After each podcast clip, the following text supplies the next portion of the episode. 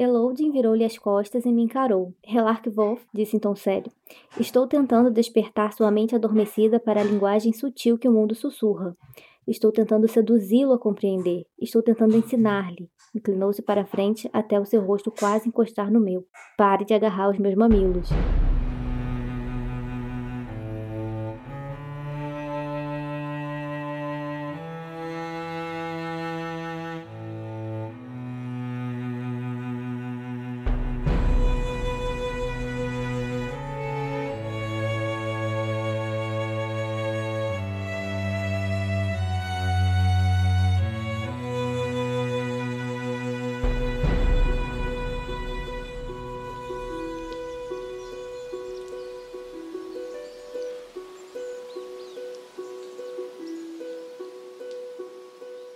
Oi, pessoal, vocês estão ouvindo o 53 episódio dos Quatro Cantos, o nosso podcast de releitura da Crônica do Matador do Rei, do Patrick Rothfuss. No episódio de hoje, que se chama O Presente, a gente vai comentar os capítulos 30 e 31 do Temor do Sábio. Eu sou o Arthur Maia e estão aqui comigo a Rayane Molinário. Oi, gente, tudo bem? E o Eric Alves. Lembrando também que vocês podem ser nossos apoiadores no Catarse, a nossa campanha de financiamento coletivo, e receber aí, né, marca-página, bloquinho, participar do nosso sorteio mensal, grupo no Telegram, participar do, do podcast de vez em quando. Então a gente queria deixar o nosso enorme agradecimento para todos os nossos apoiadores e apoiadoras. Muito obrigado, Vitor Gabriel, Renan Rebeck, Felipe Vidal, Alessandra Alves, Leon Marques, Ellison Bruno, Rebeca Aires, Mariana Ferreira, Eduardo Iago, Emerson Pestana, Ana Raquel, Daphne Mendes, César Catizani, Vitor Hugo, Romeu Sinali, Marcelo Fabiano, Bruno Kelton, Rosane Alves, Ramon Fernandes, Bruno Vieira, Otávio Souza e Breno Bastos. Muito obrigado, pessoal. É sempre um prazer contar com vocês como nossos apoiadores. Vocês são ótimos. Bom, então para hoje a gente tem dois capítulos, né? O primeiro deles se chama Mais do que Sal, é o capítulo número 30 do Temor do Sábio. Chegamos no 30 já, vejam só. Pior que, na verdade, para mim parece que o Temor do Sábio tá demorando. Pois é, ele nunca uhum. sai da universidade, né? Parece que é tipo. É, faz mais de um ano já que a gente tá nele. E é, mas aí tá... depois que sair também a gente vai sentir falta. É, bah, não, com certeza. não volta nunca. Mas, vamos aproveitar enquanto ele está na universidade, o primeiro capítulo começa com o Kvolf numa aula do Elodin. Basicamente, o Kvolf está novamente frustrado porque o Elodin novamente vai ficar falando de coisas malucas ao invés de dar a aula objetiva que o Kvolf espera para que ele aprenda nomeação. Apesar de que essa aula em específico, ela parecia até bem legalzinha, só que ele tava tão de saco cheio, é. tão estressado com tudo que estava acontecendo, que essa ele, ele já tava assim, ai, não, não quero, já tava reclamando da vida, sabe? É, Mas até o comecinho dela é menos louco que o das outras. O Kvolf narrador tá ocultando isso da gente leitor, porque ele reafirma que essa aula em específica tenha sido tão inútil quanto as outras, né? Enquanto ele conta ela e conta várias coisas bem interessantes mesmo sim, que estão acontecendo ali. Sim. Tipo aquela aula de artes, né? Que tinha ensino fundamental, que aí do nada a pessoa fazia cada dia uma coisa diferente e saía do comum, só que ele simplesmente não tá aproveitando o fato de estar tá saindo do. É, sim. Olha só, é, às vezes eu até sou meio com o Wolf nessas coisas de não aproveitar quando sai do comum, mas nesse caso aí tá muito gritante o fato de que tá acontecendo alguma coisa nessa aula. Claro que tem o fato de que, bom, ele, ele o alaúde dele foi roubado, né? Então. Já tá meio borocochô já. Inclusive, ele erra bastante, né? Até ele fala umas coisas bem que ele, no normal dele, não falaria. De resposta mesmo, assim. Que, que os outros alunos dão respostas atravessadas para ele, tipo, corrigindo ele. Ele fica até com raiva, mas ele também não tem o que fazer, porque ele tava errado mesmo, que ele falou. Justamente porque ele tá com essa exaustão, assim, de tudo, né? Tá aí numa situação de merda mesmo, que já tem alguns capítulos já. O tema dessa aula, segundo o Reloading, é discutir coisas que não podem ser discutidas, né? E ele pede que cada aluno ali fale uma coisa que não pode ser discutida, e aí a gente vê respostas como humor, nomeação, amor, né? Que depois a Fela dá. O Wolf diz que tudo pode ser explicado. Reloading diz que não. Por exemplo, a sua resposta óbvia seria a música. E aí o Wolf fica tipo, não, dá para explicar a música assim, tudo pode ser explicado. O que aí também ele tá forçando a barra no, no pseudo-racionalismo dele, né? Ele mesmo admite para ele mesmo que ele não saberia se dava para ser explicado mas ele tava tão querendo brigar. Ele fala, então você consegue explicar a música sem usar a música? Que aí ele vê que tá nesse beco. É, tem uma hora que ele fala que isso não é relevante, que ele diz, inclusive, ah, vai lá. Explica pro Brandur que geometria é subjetivo e aritmética de forma geral. E aí o Wolf tá perdendo o ponto da questão, porque não é sobre ser subjetivo ou não. É sobre os nossos códigos traduzirem exatamente o que existe no mundo, que simplesmente não é verdade. A gente pode organizar o conhecimento de várias formas diferentes, e é isso que o Wolf não tá. Sim, ele até fala, né? Porque são todas traduções, e traduções são sempre falhas, porque partem do pressuposto do ponto de vista de quem tá traduzindo e tal, e da linguagem que ele tá usando. Uhum duas grandes sugestões para quem se interessa por esse tema. Uma delas é a mais óbvia, né, que é o Arrival, a chegada, que é baseado num conto do Ted Chiang que se chama História da Sua Vida, que também é excelente, eh, que é justamente sobre uma, uma tradutora que é chamada para fazer o contato com aliens, né? A outra, daí esse é um talvez um pouco menos conhecido, mas é um livro que saiu aqui no Brasil pela editora Morro Branco alguns anos atrás, que se chama Babel 17, do Samuel R. Delaney, que tem um, uma premissa um pouquinho semelhante, porque a Terra tá em guerra com outro exército lá. E aí, em lugares onde aparecem sabotagens, o exército da Terra começou a encontrar uns códigos escritos, ou que eles achavam que eram um código. E aí eles chamam uma poeta, tradutora, linguista, várias coisas. E ela meio telepata também, para decodificar. E aí ela diz: não, isso aqui não é um código, isso aqui é uma língua. É bem interessante esse livro, é bem doido, porque o Delaney é bem psicodélico, né? Mas vale a pena, vale bastante a pena. E exemplifica bastante porque que o Wolf está sendo um imbecil aqui. É, a partir do momento que ele tá começando a falar de tudo pode ser explicado e tal, e usar a totalidade ou nada, aí acaba que entra naqueles. entra no fato de que não dá pra você argumentar com ele, porque não dá pra você falar que tudo é, é, existe ou nada existe, usar a totalidade sem considerar que pode haver exceções e tudo mais. E... É, é aquilo assim, tipo, você pode saber uma coisa, né, pra você entender e não conseguir explicar pra outra. É isso basicamente que o Elodin tava falando pro Wolf, né? Você ter o conhecimento de uma coisa não significa que você necessariamente vai conseguir passar aquilo. E igual ele usa o exemplo do amor, o fato de, tipo, às vezes tentar explicar essa coisa pode interferir nessa coisa. E ele dá esse exemplo da forma mais constrangedora possível, né? Eu, eu achei um pouco demais da parte do Elodin, especialmente com a Fela. A Julia não tá aqui, mas eu vou representá-la. Não é, a Fela, coitada, ela não tinha nada a ver, né? A maioria das cenas da Fela me dá uma sensação de constrangimento que é tipo, tinha o Silvio Santos e aí ele ficava chamando aquelas assistentes pro palco e fazendo umas piadas sem graça, aí você fica, caralho, essa mulher tá odiando fazer isso. Bom, depois dessa, dessa exemplificação onde o Elod impede que o Wolf pare de tentar pegar os mamilos dele, corta o capítulo, né, e a gente vai até a Anchors, onde o Wolf mora. Como a gente já tinha mencionado antes, ele tá de péssimo humor, ele tá sem o alaúde dele, ele tá de cara com o Elodin, com aquelas aulas que ele não aprende nada, ele tá devendo pra Devi. O joelho ainda tá doendo. Mas, chegando lá, o, o Anchor mesmo pergunta, aí, como é que foi a tua janta? Que janta? E aí ele descobre que a Dena deixou um bilhete para ele, duas noites atrás, e que a moça da Anchor simplesmente esqueceu de entregar, ou não entregou por qualquer motivo que seja. Quando o Wolf recebe o bilhete, então ele atravessa a ponte, né, vai à procura da Dena. A Dena tinha nesse bilhete convidado ele para jantar, né, dito para ele onde encontrar ela, que horas e tal. Só que essa data simplesmente já tinha passado. Ele faz o que ele faz melhor, vai, feliz da vida, esquecer o mau humor, caçar ela em tudo que é lugar. Ele eventualmente encontra ela. E aí tem uma cena muito curiosa, porque ele encontra ela chorando, segurando uma carta e uma pera. E o Wolf diz assim: onde que ela achou essa pera nessa época do ano? E aí, o que, que vocês acham sobre isso? É uma ênfase esquisita de colocar na cena. E meio que depois ela, tipo, ah, tá, tava comendo a pera, mas aí ela vê ele e joga a pera fora. Pronto eles continuam, sabe? É meio que botou ali pra gente ficar com essa pulga atrás da orelha, mas também não desenvolveu tanto a partir disso. Eu lembrei de uma história aleatoríssima, tá? É... Não tô chamando a Dana de prostituta, enfim. Mas teve, teve um caso histórico de uma cortesã famosa na Inglaterra, no século XVIII, que ela ganhou um abacaxi de um nobre aí.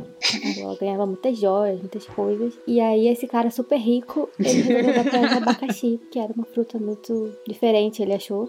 Era a rainha das frutas. Tá correta e ela seria, não sei, presente, a rainha das né? prostitutas pra ele. E aí ele meio que deu um abacaxi de presente Espero pra ela. que gostado Queria que ela abacaxi, né? dormisse com ele em troca do abacaxi. ela não foi, ela não quis, mas ficou com o abacaxi, Hum. até onde eu sei. É, então, eu achei duas teorias na internet. O remetente dessa carta é alguém que mora longe ou muito rico, né? E mandou a, carta, a pera junto com a carta. É, não é, tipo, se, você- se você é, comparar com outras cartas que já teve no livro, a gente sabe que dá pra você mandar um trem e chegar em alguns dias num lugar muito longe. É, e a outra teoria que eu vi é uma doideira, mas eu achei no mínimo divertida. Tem uma das conversas do Kvolf com a Ori que ela fala que é uma maçã que acha que é uma pera. Lembram disso, né? Faz pouco que a gente discutiu isso. Eu vi alguém teorizando que que o Kvolf tá cada vez mais sensível a ver as coisas pelo seu âmbito mágico. Sim, tá começando a ficar igual aquele sem limites lá, que começa a perceber coisas que uma pessoa normal não perceberia. E aí relaciona isso com aquele tipo de magia que aparece lá na árvore reluzente. Lembra do que o Bast explica para um menino que existe uma magia dentro do encantado que faz as coisas parecerem alguma outra coisa e outra que faz as coisas serem alguma outra coisa, né? Então que o Kvolf com essa sensibilidade dele, ele consegue ver uma maçã pelo que ela é na sua essência. Que aí entra naquela discussão de o que, que ele tá vendo é o que é de verdade e o que, que é a percepção dele, né? Quando a Dena vê ele, porém, ela para de chorar, ela fica super alegre, né? Ele pergunta se ele pode ajudar de alguma forma, ela diz, ah, só de tu estar tá aqui já tá me ajudando, assim, é uma cena toda muito fofa. Ele não fala o que aconteceu com ele, ela não fala o que aconteceu com ela, mas os dois se oferecem ajuda e o Vô fica super emocionado porque ela ofereceu ajuda, porque ela ele se até importa compara, tipo assim, ah, eu recebo ajuda também dos meus amigos, tipo, eles estão me ajudando aí, realmente, né? Simon e William então, não estão nem dormindo já faz sei lá quantos dias. Mas é, é especial porque é a Dena, tipo. Mas eu acho bonitinha essa cena mesmo deles dois, porque, assim, eles admitem que eles não estão bem também, não tem aquela coisa de fingir um pro outro que eles estão numa situação ok. Eles não estão, fala assim, pô, tô na merda, ok, os dois estão. Você quer ajuda? Você quer ajuda? Ah, se você já tá me ajudando só de estar aqui, beleza, ótimo. E aí eles vão, né, relaxando um pouquinho. Eu acho muito bonitinha essa relação deles. Mostra um pouco de maturidade na relação deles de um outro lado, que não de ficar tentando flertar e tal, que o que o Wolf não tem, de, de ficar falando que, ah, não consigo lidar com mulheres e tal, com garotas, eu não sei fazer isso. Mas, sabe, de um modo ou outro, que é, tipo, é você tratar uma pessoa bem.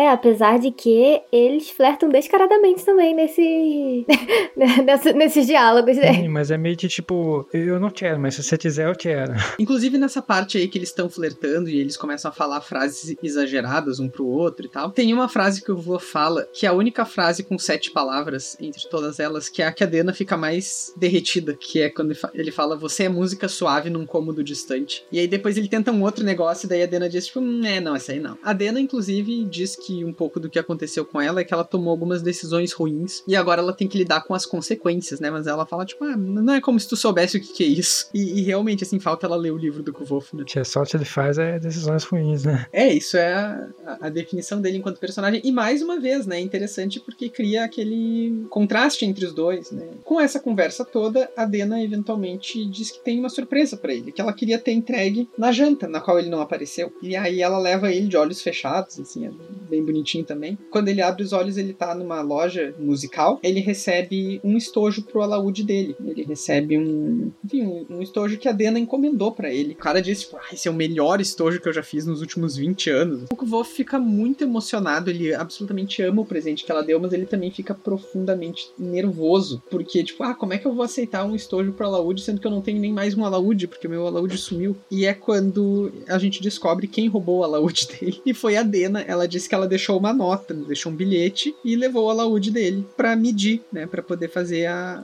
a capinha. E ela esperava que já no dia seguinte pudesse devolver para ele, porque era para eles irem jantar. Mas como o Wolf acabou não vendo o bilhete, ele não foi na janta, ela não sabia como avisar, ela tentou procurar ele não achou. E aí aqui tem um pedaço interessante, porque ela fala que uh, não, conseguia, não consegue achar ele nunca quando ela procura. Ele fala, ah, eu também. Ah, é como se tu me procurasse, né? Sim, é porque ficou parecendo como se fosse um de tantos outros pretendentes dela tentando fazer parecer que faz algo bonito por ela, e aí ela já não acredita mais nessas coisas, porque, tipo, é mil pessoas falando as mesmas coisas. É, mas eu acho que é porque também, assim, tipo, a gente tem provas concretas de quando a Dana vai procurar o Kvolf. Ela procura muito ele, e ela sempre deixa bilhete, ela sempre deixa nota, um cartão, qualquer coisa, pra pedir para ele encontrar ela quando ele vê. Só que ele nunca vê. Eles têm, tipo, um conceito de tragédia, assim, shakespeariana, tipo, sei lá, Romeu e Julieta, que é aqueles desencontros, sabe? O bilhete não chegou, o, o, o recado não passou, não sei o quê. Só que o Kvolf, ele não faz isso. Ele faz menos isso. Tipo assim, ele procura muito ela, mas ele não sai, tipo, deixando o bilhete e, tipo, ah, quando você vê, você me procura em tal lugar. Ele não faz isso. Então, assim, pra ela, ela realmente não tem como saber que ele tá procurando ela. Sim, é, acaba que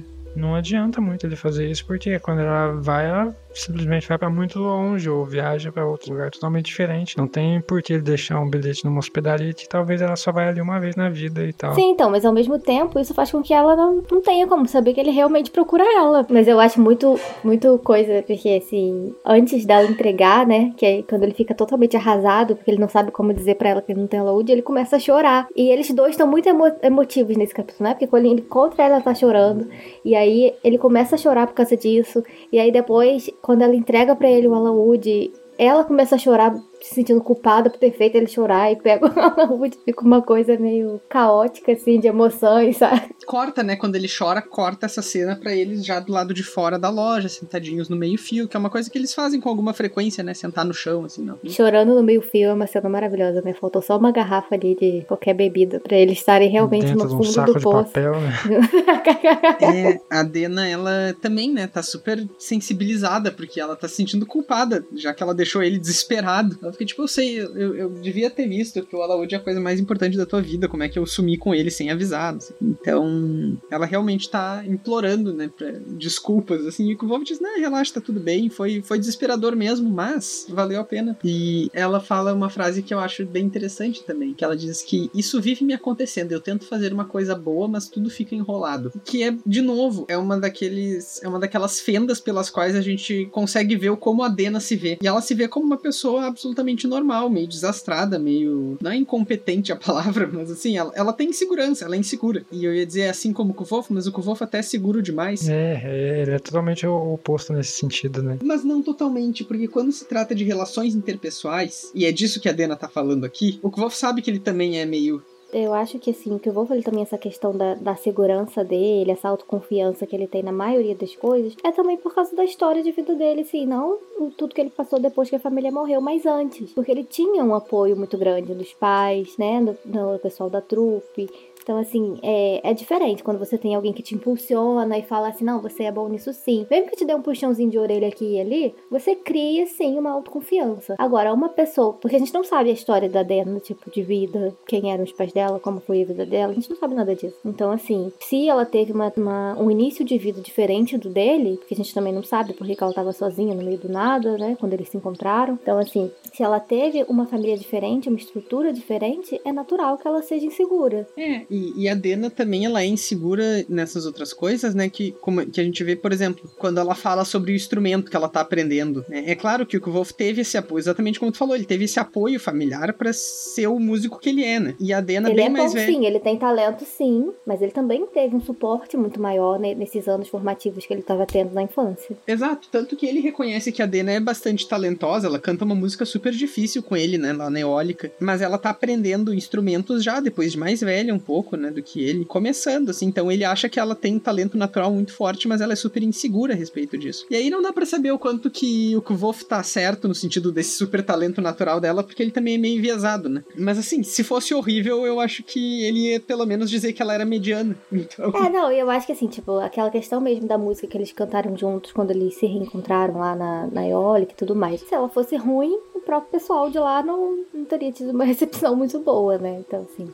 Ela não é horrível também. Ela tem talento e tudo mais. As pessoas acham compreensível ela ter, por exemplo, um mecenas, mesmo que ninguém saiba quem é. Então é porque, assim, é alguém que realmente faz sentido você investir, mas ainda é alguém que tá começando. Tem toda razão. Bom, eles voltam é, naquele super flerte de- deles, né? O Kvolf disse que o que a Dena fez por ele foi a coisa mais gentil que alguém já fez na vida dele, que ele não merece ela. Ele, ele super se abre, assim, de uma forma que a gente sabe que tudo que ele tá falando é verdade, mas provavelmente a Dena tá achando que é meio brincadeira, né? E aí ele diz que ele adoraria passar o resto da tarde com ela, tocar pra ela, enfim, várias coisas. Faz uma super declaração, né, pra ela nessa parte. Eu acho muito bonitinho, gente. Ah, é um, um fechamento muito gostosinho de capítulo. É, eu gosto muito também. E ele, e aí ele disse, né, que daí, de fato, depois ele tava voltando pra universidade super feliz, ele passou uma tarde excelente e todo o mau humor que ele tava não tá mais lá. Bom, então vamos pro capítulo 31, que se chama O Cadinho. Esse capítulo é curtíssimo. É só um cadinho, né? É Só um cadinho, realmente. Eu só anotei duas coisas desse capítulo no nosso roteiro, que é basicamente que o Simon criou pro Kvof essa coisa com alquimia, né? O Kvof vai encontrar o Simon lá no prédio da alquimia, e aí ele não consegue entender muito bem o que que é aquilo, e eu também não consegui entender direito, mas o Simon define como uma segunda pele contra a simpatia, né? Então, caso o Kvof seja atacado, aquela pele vai se dissolver, sei lá. Toda analogia que o Kvof tenta fazer, o Simon diz tipo, não, não é isso, cala a boca, não sabe nada. Não, essa parte é basicamente um, adendo à parte que o Elogan estava tentando explicar para ele no capítulo anterior e ele se recusou a entender. Sim, também, é. Tinha as coisas que ele não ia, não ia conseguir entender, seja por não ter afinidade, seja porque ele não consegue falar a mesma língua, digamos assim, que a pessoa que tá tentando explicar. Mas, é... e ele insiste, né, muito nisso. E o Simon, eu acho ótimo que o Simon faz ele ficar assim, então fala que você é péssimo em alquimia. Admito, maravilhoso, eu faria igual. Mas o que eu entendi é que é tipo, é, não, é, não é só essa questão da, tipo, um ataque de simpatia. É como se fosse, sei lá, um protetor solar, vamos dizer assim. Você vai passar, né? Vai te proteger, por exemplo, do calor, né? Aquele ali que ele tava fazendo era em relação ao calor, pelo que eu entendi. Então, assim, você vai passar e aquilo ali vai te proteger. Mas também aquilo ali não é uma coisa que você te proteger para sempre, enquanto durar o efeito, né? Você tem que ser rápido também, tem que ficar atento para passar de novo. Seria basicamente isso. É mais também um, um diálogo com o próprio leitor de que, tipo, ó, tô deixando claro aqui para você que isso daqui não faz parte do sistema de magia que você já conhece. Tipo, a alquimia é um negócio que uhum. vai, não vai fazer parte de todas as associações científicas que você já tenta fazer com o sistema de magia que eu criei. Isso daqui é diferente. E também tentando explicar, tipo, é, é igual o Stan Ryan falou e tal. É meio que como se fosse, sei lá, uma magia de joguinho que você ativa ela ali, ela vai durar por um certo, certo tempo e, depois disso acabou, volta ao efeito normal. Uh, só que ele não consegue ver esse efeito do tempo, né? Como se ele estivesse jogando ali, vendo uma barrinha correndo o tempo ali. Ela simplesmente não transmite calor, ou seja, não é como se fosse uma luva, uma proteção comum.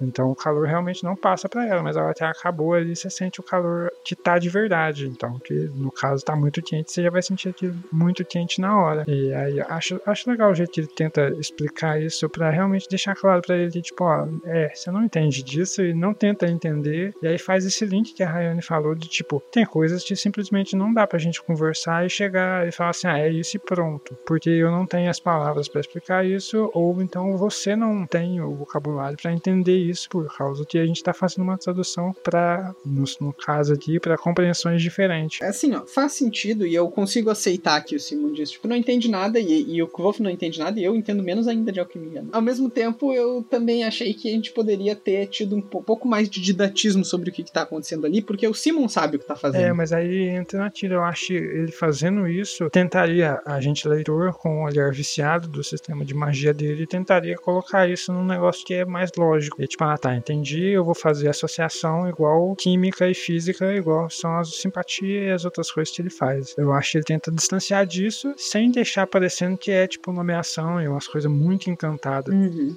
É, pode ser. Não, e okay. faz sentido, assim, se a gente pensar, por exemplo, é o Simon, tipo, ele sabe fazer, mas ele pode muito bem não saber passar aquilo, tipo. É, sim. Ensinar, assim, realmente. Faz sentido. Do mesmo jeito que eu acho que o Wolf não conseguiria ensinar ele a tocar a laúde é, mesmo tipo, tentando. Ah, se assim, você sabe? tocar tal, tal acorde, vai ficar triste, é. mas. Isso. Porque, Ele pode dar é... receita, mas não vai significar que a Sim. pessoa vai conseguir entender e fazer, sabe? Sim. Uhum. É, uma coisa que eu gosto desse capítulo é logo o começo dele, antes dele encontrar o Simon, que é começa totalmente diferente do capítulo anterior, né? É tipo assim, uhum. assim, ele, ai meu Deus, que dia lindo, sou muito feliz.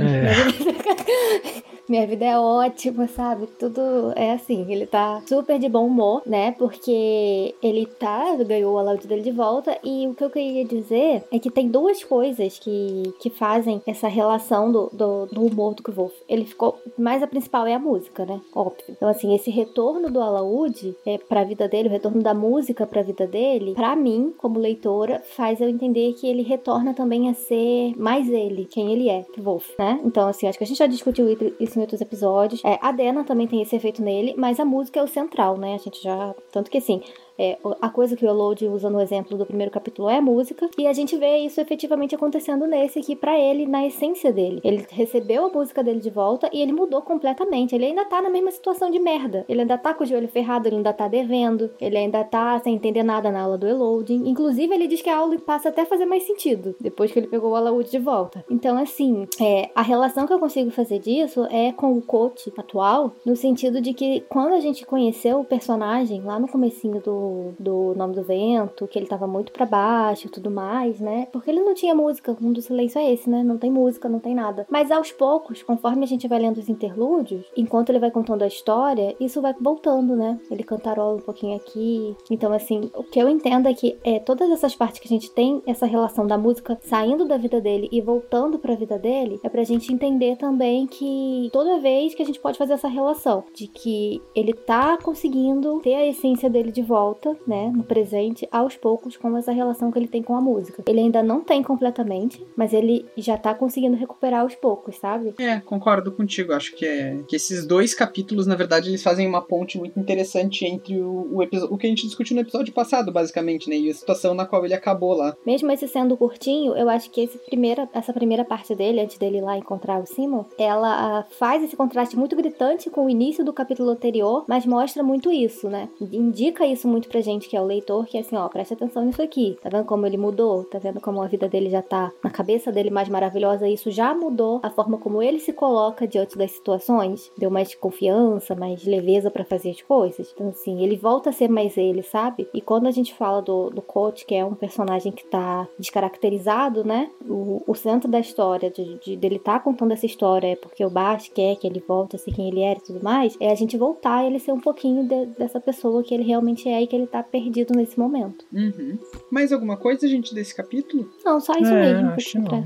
Muito bem, então a gente está encerrando o nosso episódio dos Quatro Cantos. Muito obrigado a vocês que nos ouviram até aqui. Se vocês quiserem entrar em contato com a gente para nos mandar sugestões, reclamações, comentários, perguntas, elogios, tudo mais que vocês pensarem aí, vocês podem fazer isso pelas nossas redes sociais. E aí, Rayane? Então, vocês podem mandar pra gente lá no e-mail, que é podcast osquatrocantos@gmail.com, tudo por extenso, tá? No Facebook, que a gente tem a página lá, Os Quatro Cantos, e lá na página do Facebook vocês têm o link pra entrar no grupo, caso vocês queiram participar. É, no Twitter também, que é arroba os quatro numeral e cantos, e no Instagram, que é podcast os quatro numeral também cantos. Então, Twitter e Instagram, o 4 é numeral, Facebook e e-mail, tudo por extenso. E aí, como o Arthur falou, vocês podem, né, mandar sugestões, é, dicas, alguma teoria que vocês tenham, que vocês acham que, que a gente falou uma coisa que faz sentido ou uma faz muito sentido nenhum. Então, enfim, é isso aí.